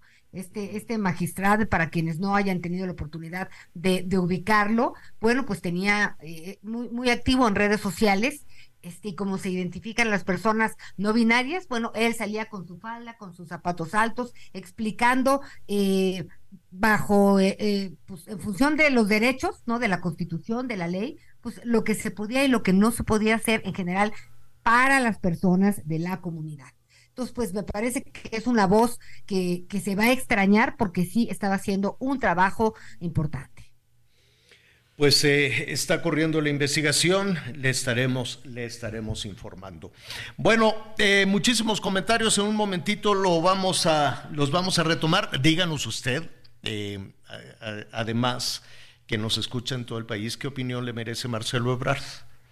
Digo, no él, no él como persona, no se, no, no se trata de eso, sino la, la, decisión. Siempre con los políticos quedan muchas dudas, ¿no? Dice Marcelo Ebrard, y ya no sorprendió, definitivamente eh, pasó el tiempo, se fueron enfriando las cosas, eh, algo habrá sucedido, ¿no? Algo habrá sucedido para que tomara, para que esta decisión, para que no eh, tuviera una, una, posición de fractura o en otra no encontró espacio, ¿no? En una de esas no encontró lugar para seguir, para seguir en la política o, eh, o le habrán hecho manita de puerco, ¿no? Y le dijeron, a ver, aquí tenemos este altero expedientes, entonces tú decides eh, puede ser un mar, ¿no? Un mar enorme de posibilidades como sucede siempre en la política. El hecho es que no sorprendió que dijera, aquí me quedo, ¿no? Me quedo en Morena, yo no soy un traidor, este, me quedo y, dice que, va a seguir trabajando por la transformación. Cada vez que escuchamos la palabra trabajar, pues uno supone que vas a recibir ahí una, un sueldo, pero ¿con quién va a trabajar? ¿Va a trabajar tú que estás relativa, de que estás eh, cerca del equipo de Claudia, va a trabajar ahí con, con Claudia? ¿Ya le habrán hecho algún ofrecimiento, Anita? Pues mira, la puerta siempre, siempre estuvo abierta. El que se movía más para allá o más para acá era él. Y hoy Pero finalmente. Dijo que no. Este, y, hoy finalmente dijo que. Dijo que no. Que hablaría con, con Claudia Sheinbaum, pues para pues para lo que quieras que, que hablen, ¿no? Este, y, y, pues Pero no así trabajo y toma, este es tu escritorio, aquí pones tu lonchera. yo, yo, lo veo muy complicado eso de, Ahora, operación cicatriz, fast track, vámonos al escritorio, ¿no? Hace menos de un mes él dijo, no, ¿cómo vamos a estar trabajando con esta señora? O sea, son muchas cosas pues las que hay que... Y los políticos son bien rencoretes, ¿eh? Híjole, esos no, perdonan, no perdonan, así puedan pasar 20 años, 30 años, dicen, es que yo me acuerdo que un día me sacaste la lengua.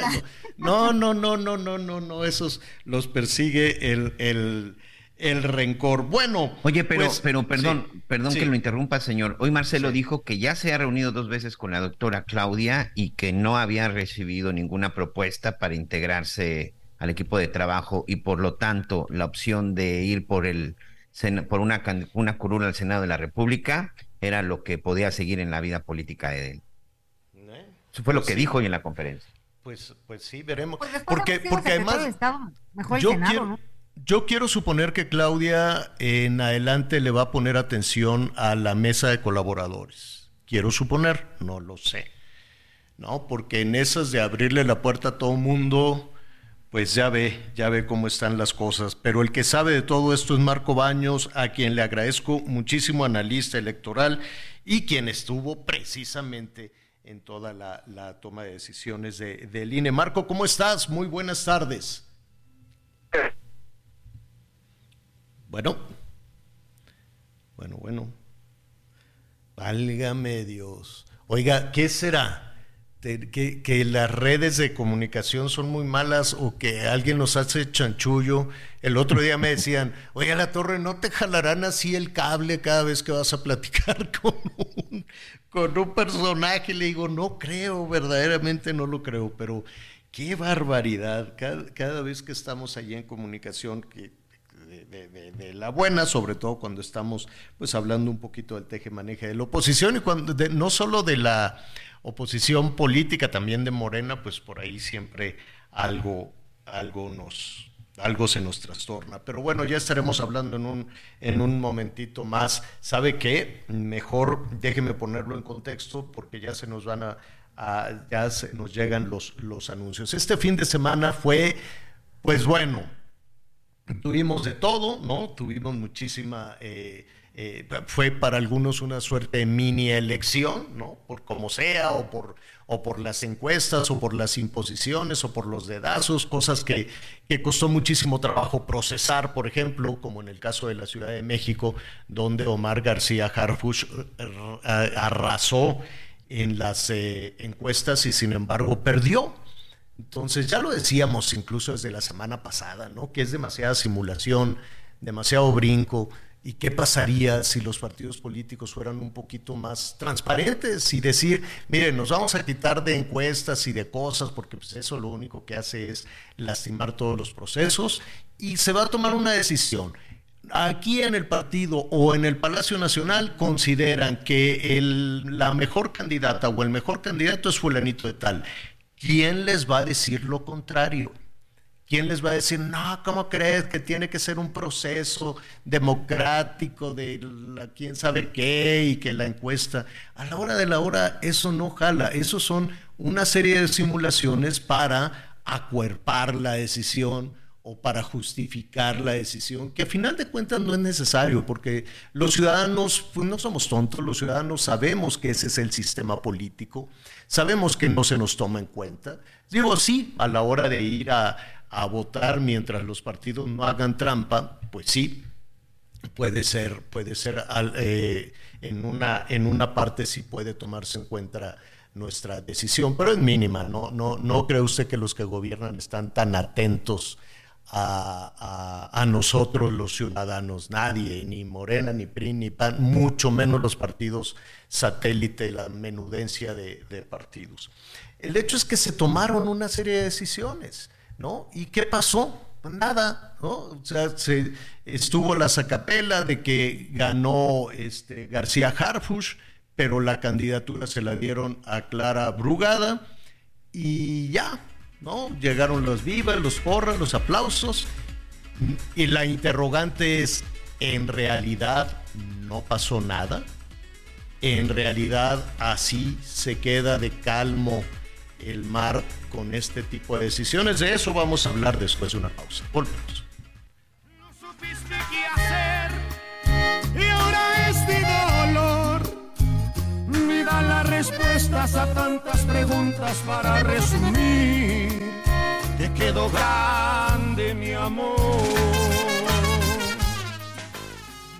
Conéctate con Miguel Aquino a través de Twitter, arroba Miguel Aquino. Toda la información antes que los demás. Ya volvemos. Todavía hay más información. Continuamos. Una vez restablecido la normalidad del suministro eléctrico en Guerrero, la CFE destina más de 3.300 trabajadores a revisar colonia por colonia y casa por casa las instalaciones particulares afectadas con el fin de brindar apoyo a todos aquellos que lo requieran. La CFE ha acompañado al pueblo de Guerrero antes, durante y después del violento impacto del huracán Otis. CFE, somos compromiso, somos entrega. CFE, somos más que energía. Gobierno de México.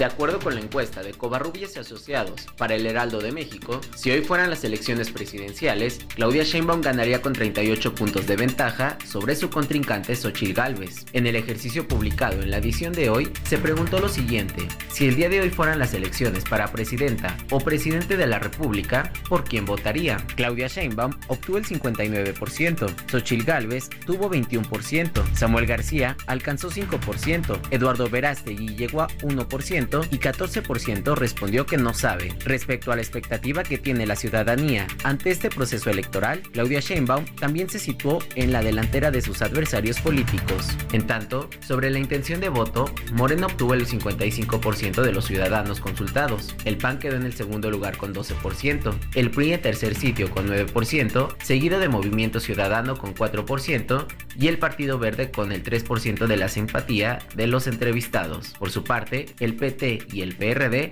se quedaron con 2% cada uno y el 13% dijo que no sabe. En la encuesta también se preguntó sobre el desempeño del presidente Andrés Manuel López Obrador, ante la cual 74% lo aprueba, 17% lo desaprueba, 7% ni aprueba ni desaprueba y 2% respondió que no sabe o no contestó. El levantamiento de este estudio de opinión se realizó del 21 al 28 de octubre y la técnica de recolección fue cara a cara en vivienda con dispositivos móviles a personas mayores de 18 años. El tamaño de la muestra fue de 1.499 casos, informó Ángel Villegas.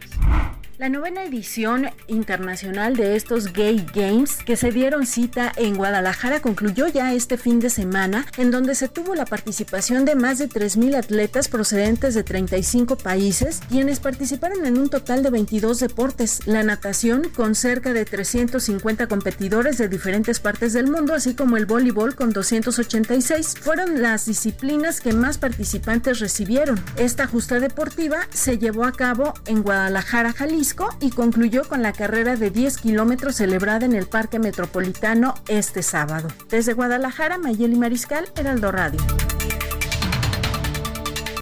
Vive un mes lleno de ofertas exclusivas y dinamismo con Ford Escape híbrida. Estrénala a 24 meses sin intereses más seguro promocional. Visita a tu distribuidor Ford más cercano. Consulta términos y condiciones en Ford.mx, vigencia del 1 al 30 de noviembre de 2023. Bueno, muy bien, ya, ya estamos con usted y me da muchísimo gusto saludar. Espero que ahora sí la tecnología no nos, no nos juegue sucio, a Marco Baños, analista político y además pues un conocedor profundo de todo el tema electoral. ¿Cómo estás, Marco? Muy buenas tardes. Javier, muy buenas tardes, un saludo para todos y muchas gracias por la oportunidad. No, al contrario, Marco, dime, dime algo este, este fin de semana, bueno, desde el viernes, ¿no? Y un poco también todos los, los comentarios del fin de semana, pues de alguna u otra manera, independientemente de, de, la de el evento eh, que encabezó Xochitl Galvez, pero em, pues había toda una euforia alrededor de Morena, ¿no? Sea como sea, pues ya sacaron a sus candidatas, a sus, a sus candidatos ya la gente se olvidó un poco del tema del tema este de las encuestas. Yo suponía que iba a ser un poco más complicado para Morena justificar que las encuestas eran puro, pues, pura vacilada y que son decisiones por lo que tú quieras, por cuestiones de género, por cuestiones de palacio, por estrategia política, por lo que sea. Este, eh, ya, ya definieron eh, sus, sus espacios no sé si con mayor o menor polémica, el caso de Claudia va aparte, pero em, desde tu punto de vista, Marco, la, oposición sigue siendo un poco esa, esa interrogante desde hace muchísimo tiempo, desde que estaban en la discusión del candidato o candidata a la presidencia de la República. Desde tu análisis, y tú que has estado incluso cerca en el proceso del frente de oposición, ¿qué pasa? Se, es, eh, es, solo una mera percepción o, siguen eh, pues un poco entumidos? Marco. ya ve. Le Tenemos muy mala señal. No, no, no, no, no. Esto sí está, esto sí está. ¿Quién será? ¿Quién será? ¿Será, será alguien del INE? Bueno. Me habrá metido la mano larga. Bueno, ya, ya lo vamos, ya lo vamos a retomar un poquito más adelante. Lo más importante además en todo esto es que nos dé usted su punto, su punto de vista, porque además este proceso ha sido tan largo que tiene como momentos de emoción, ¿no? Los momentos de emoción, que es cuando ya se van a quién ganó, quién ganó, ¿no? Es como los concursos, quieres saber un poco quién ganó. Y, seguramente vendrá ahora un letargo em, entre, entre todos los candidatas y candidatos, como ha sucedido incluso con las candidatas a la presidencia de la República. Todo era mucha discusión y, por ejemplo, el pleito de Xochitl con el presidente y cómo fue creciendo y cómo Xochitl eh, avanzó de, de ser la aspirante a la jefatura de gobierno a una eh, candidata a la presidencia de la República, pero después viene una suerte de letargo. Independientemente de eso, tal vez como ciudadano, pues uno esperaría que así como Morena estaba jalando todos los reflectores para ocho estados y la Ciudad de México, pues salvo Taboada eh, y salvo Puebla, que decidieron eh, tomar a una rebelde de Morena, pues eh, no ha pasado nada, ¿no, Marco? No. no, señor, no, no, no lo tenemos. Este, él ya, está bien. Ya no vamos a insistir con Marco. Sí, el lugar, el lugar en el que se está, eh, te ofrecemos, te ofrecemos una disculpa. Bueno, Ahí está, su opinión es la, es la más importante. Usted díganos si tiene alguna expectativa, si usted considera que la oposición PRI, PAN y PRD eh, podrían eh, eh, alcanzar ¿no? un nivel de, atención relativamente cercano al de, al de Morena, o esta fue una suerte de mini elección y, pues ya las cosas están cantadas, ¿no? Ya, ya lo estaremos revisando. ¿Sabes qué, Javier? Sí, dime. Es un poco preocupante porque si bien está ahí el frente opositor muy bien, pues tendría que aprovechar todos los momentos, ¿no? Para proyectar realmente, pues esto de lo que tanto se ha hablado, ¿no? Unidad, este, y por supuesto lo más importante, pues sus propuestas, aunque no son los tiempos, pero, pero por un lado aquí tenemos el zafarrancho de que si ya van todos juntos, firmaron de última hora que iban todos juntos en frente eh, opositor en la Ciudad de México, pero todavía hay un jaloneo que no, no, no, no sabemos, el PAN ya puso a Tabuada, pero el PRI dice que no ha puesto a nadie, entonces si lo están dirimiendo en redes sociales, pues se antoja como inquietante lo que, lo que, lo que la organización que traen y todo eso mina el proceso pues para ellos, ¿no? Me parece que los debilita en un momento en donde tendrían que estar buscando consolidarse como fuerza política.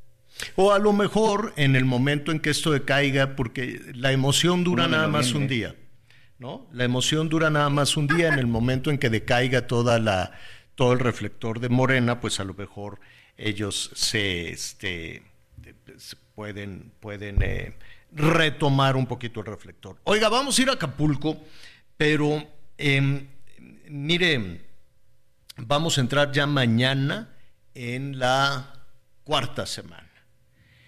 Y comentábamos al principio del programa que en redes sociales hubo por ahí una, una ¿cómo se llama? Una imagen de una, una de las playas de Acapulco, que son muy bonitas, que se veía limpiecita con sus, este, sombrillas y demás.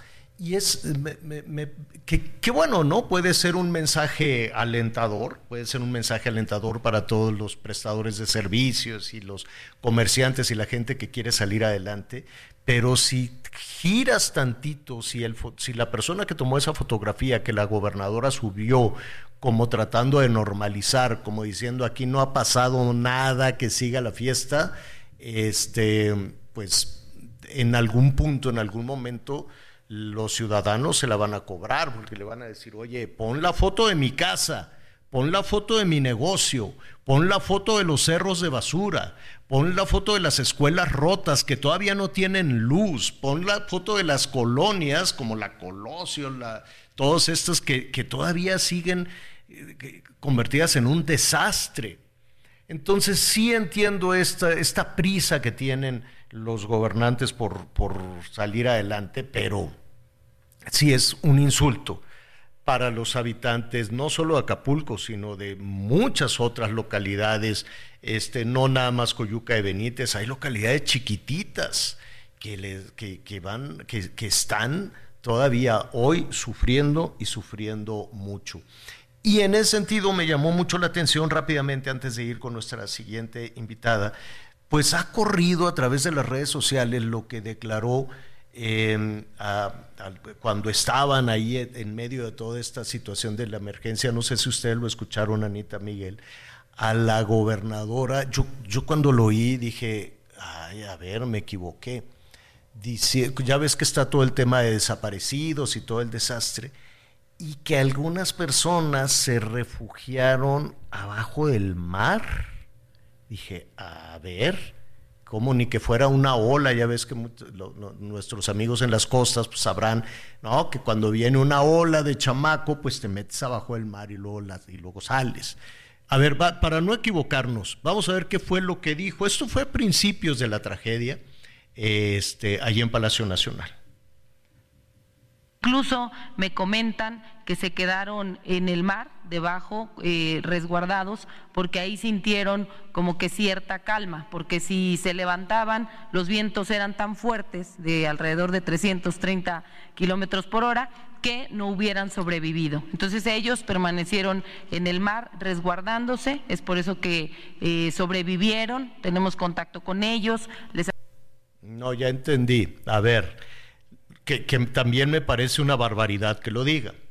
Cuando dice abajo, quiero suponer que se refiere a las embarcaciones, no abajo, no abajo del mar, ¿no? Correcto. Sí, la verdad es que... Muy desafortunado también eso. Pero también si hay algo que no saben es comunicar, señor Alatorre. Porque ella dice precisamente que es una charla que tuvo con algunos capitanes que dice que muchos de ellos prefirieron quedarse en, sus barcos este, resguardando y cuando habla debajo, pues es este, yo no sé si en un camarote. no, en tierra firme. No, no, no, no, no. No, cuando dice abajo, adentro de la embarcación. Ah. Imagínate. quiso decir?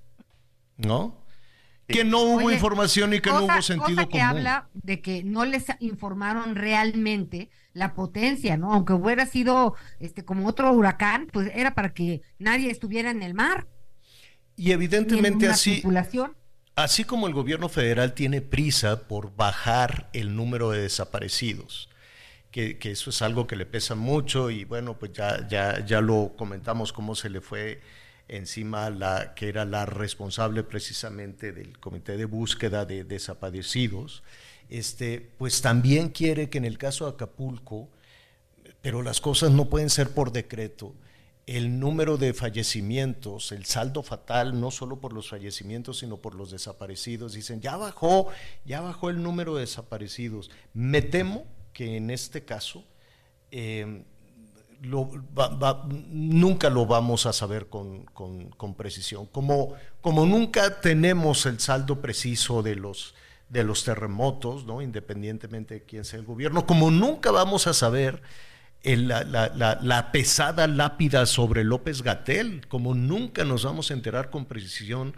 cuántos muertos por esa terrible responsabilidad, por, e, por esa estrategia pésima que llevó adelante los responsables de salud en este país. Pueden ser 800 mil, pueden ser un millón, que de cualquier forma es un número espeluznante. México tiene los primeros lugares en, ese, en, fallecimientos en el mundo, sobre todo de los profesionales de salud, doctoras, doctores y demás. Y nunca lo vamos a saber. Por eso yo le agradezco a la licenciada Aline Salgado, presidenta de la Asociación Civil de Funerarios Unidos del Estado de Guerrero, que esté con nosotros. Muchísimas gracias, Aline. Muy buenas tardes. ¿Qué tal, Javier? Muy buenas tardes. A tus órdenes. Hemos, eh, déjame decirte, Aline, que durante los días, y vamos a regresar, de hecho, a algunas localidades de, Guerrero, pero diariamente hacíamos un, un recorrido entre Acapulco y Chilpancingo por cuestiones técnicas, por cuestiones de transmisión, por, por, muchas otras cosas. Y nos llamaba mucho la atención ver constantemente vehículos de funerarias, probablemente de Chilpancingo, probablemente de otras localidades de Guerrero e, e incluso de Morelos. ¿Tienen ustedes un, una, pues no sé, alguna, algún acercamiento, alguna eh, eh, relación de las personas de las que ustedes tengan conocimiento que fallecieron en este huracán? Sí, Javier, fíjate que, bueno, en lo personal, en la cuestión de la, de la funeraria de nosotros, yo he tenido eh, contacto con otras seis funerarias más, porque en Acapulco somos poco más de 30 funerarias. ¿Cuál, cuál es la de ustedes? ¿Cuál es la de ustedes? Funeraria Salgado. Funeraria Salgado. Nosotros en estos 20 días que, que ha pasado lo, de, lo del huracán Otis, llevamos 18, 18 cadáveres, todos este, en relación con lo, del, con el desastre, y con mis demás compañeros, este, con esos seis llevamos contados 98, 98 cuerpos, muy independientes de los que están en el CEMEFO, que son como 48 aproximadamente. Ustedes han hecho, por decirlo de alguna manera, 98 servicios. Así Hemos hecho 98 servicios, pero yo te hablo de seis funerarias nada más, somos arriba de 30.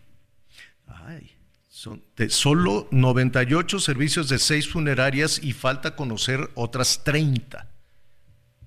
Sí, aproximadamente, sí. Sí, yo puedo tener comunicación con ellos porque actualmente me encuentro en otro estado porque en Acapulco está muy mala la comunicación y solamente he podido contactarme con ellos a través de WhatsApp. Ahora, en el, eh, el, tema del CEMEFO eh, debe ser una cosa terrible por las condiciones, por la falta de energía eléctrica, por el caos también en la cuestión de, de, trámites, ¿no? ¿Quién? ¿Ante quién la ciudadanía? Yo creo que la, la, la parte más cercana, más solidaria y más noble para las para, pues para los deudos de, de, las personas que fallecieron fueron ustedes. ¿Qué autoridad les iba a poder ayudar? Fíjate que nosotros como funerarias no hemos tenido ningún apoyo del gobierno federal ni municipal. Yo creo que es el momento, Javier, que me des la oportunidad de exhibir al gobierno tan indolente que tenemos en estos momentos, porque ahora sí que el gobierno municipal, ahorita me comuniqué este, al Panteón Municipal de las Cruces con los trabajadores de ahí, y efectivamente están recibiendo las carrozas nada más con la copia del certificado de función, pero sí siguen cobrando los 800 pesos para el permiso de inhumación y ahorita a partir del día 25 de octubre nosotros estamos, todas las funerarias nos estamos yendo a cremar a la ciudad de Chilpancingo y nos siguen cobrando los permisos de cremación y de embalsamamiento el gobierno del estado. De hecho, eh, yo mandé previamente ahí a tus colaboradores un oficio que yo pude realizar y que el señor de Funerales Chilpancingo me hizo favor de entregar el día 2 de noviembre, dirigido a la Secretaria de, de Salud y a, Evelyn Salgado, que es la gobernadora, para que por favor nos exentara los pagos, pero no hemos recibido respuesta alguna. ¿Cuánto les cobran? ¿Nos puede repetir? Sí, claro. Este, por un permiso de cremación, el gobierno del estado cobra 1.037 pesos. Por el permiso de embalsamamiento, otros 1.037 pesos. Estamos hablando de 2.080 pesos. 1.037 por cremación Así es. 1037 por eh, embalsamar. Exacto. Somos el único estado de toda la República Mexicana que tiene los costos más elevados en cuestión de trámites funerarios y que pagamos doble, le pagamos al estado y le pagamos al municipio. ¿Cómo? ¿Esa, esa misma cantidad se paga al estado y al municipio?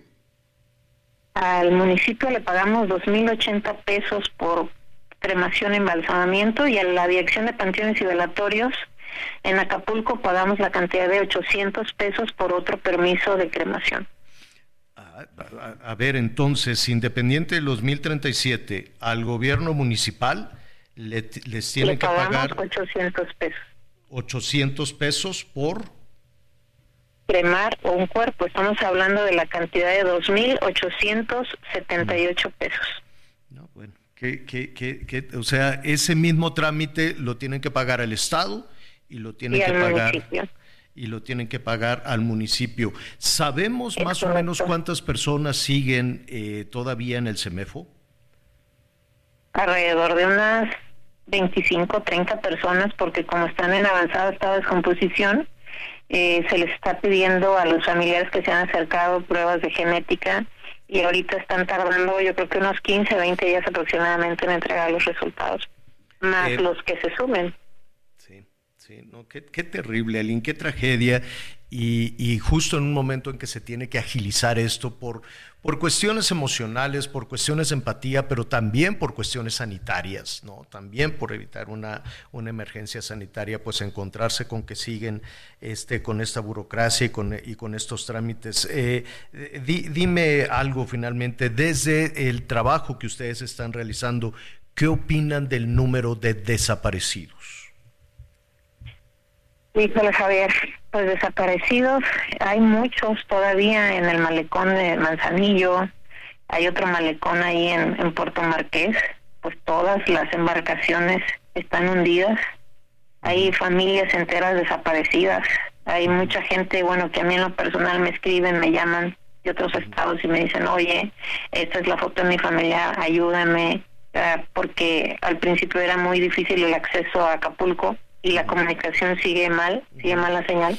¿Tú crees que son solo 25? ¿Tú crees que son solo 25 personas como se No, el día de ayer este se rescataron en la colonia Emiliano Zapata cuatro cuerpos, toda una familia sepultada, pues en la playa Manzanillo, pues imagínate son más de 100 personas, la capitanía de puerto este ha obstruido el trabajo del CEMEFO porque si bien ha censado solamente los los barcos, los yates que, que se hundieron, pero no nos no ha dado la relación de los trabajadores o empleados que había en ese momento en cada uno de los de las embarcaciones. Si no tienes inconvenientes, seguiremos, seguiremos, seguiremos con este, con este tema fuerte, doloroso, y vaya desde aquí un, pues mira, un reconocimiento a, a ustedes que son un, pues tratan de, de, ayudar en la medida de lo posible. en medio de toda esta situación tan dolorosa. Te agradecemos mucho y estaremos, eh, estaremos atentos a la información que como asociación, que como asociación civil nos puedan dar a conocer. Aline, muchísimas gracias. Claro que sí, Javier. Muy buena tarde. Gracias, buenas tardes. Es la licenciada Aline Salgado, es la presidenta de la Asociación Civil. Eh, es lo que les comentaba Anita Miguel y, y, es triste despedirnos de esta, de esta manera, pero con mucha dificultad lo vamos a saber. ¿Qué, ¿Por qué dan esos números o por qué actúa de, esa manera en el gobierno del Estado, en el gobierno federal? Pues que claro que todos los mexicanos quisiéramos que eso fuera una pesadilla y un mal sueño y que no hubiese sucedido, pero sucedió, pero ahí está. El, insistir en la negación es, es como, no, como no querer escuchar el el reporte de un doctor cuando vas al hospital, ¿no? Como no querer enterarte de tu examen médico y decir, no, no, aquí no pasa nada y esa negación después te puede llevar a consecuencias muy serias. Lo mismo ha pasado con la educación, con la salud, con las tragedias, con los desaparecidos. Hoy pasó con los desaparecidos, Javier, efectivamente. Sí, sí, con los desaparecidos, insistir en que no es verdad, en que no hay gente desaparecida. Bueno, a ver, eso dígaselo a algún familiar de los desaparecidos. Yo le agradezco muchísimo, ya lo saben, mañana estaremos puntuales con usted, Anita Lomelí, muchísimas gracias. Buenas tardes, hasta mañana, Miguelito. Gracias, Miguel Aquino. Muchas gracias, buenas tardes. Yo soy Javier Alatorre, ya lo saben, lo espero a las diez y media en Hechos Azteca 1. Siga con nosotros en el Heraldo Radio.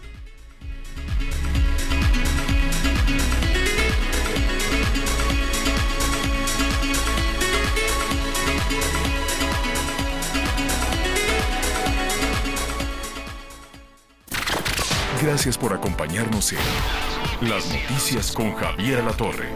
Ahora sí ya estás muy bien informado.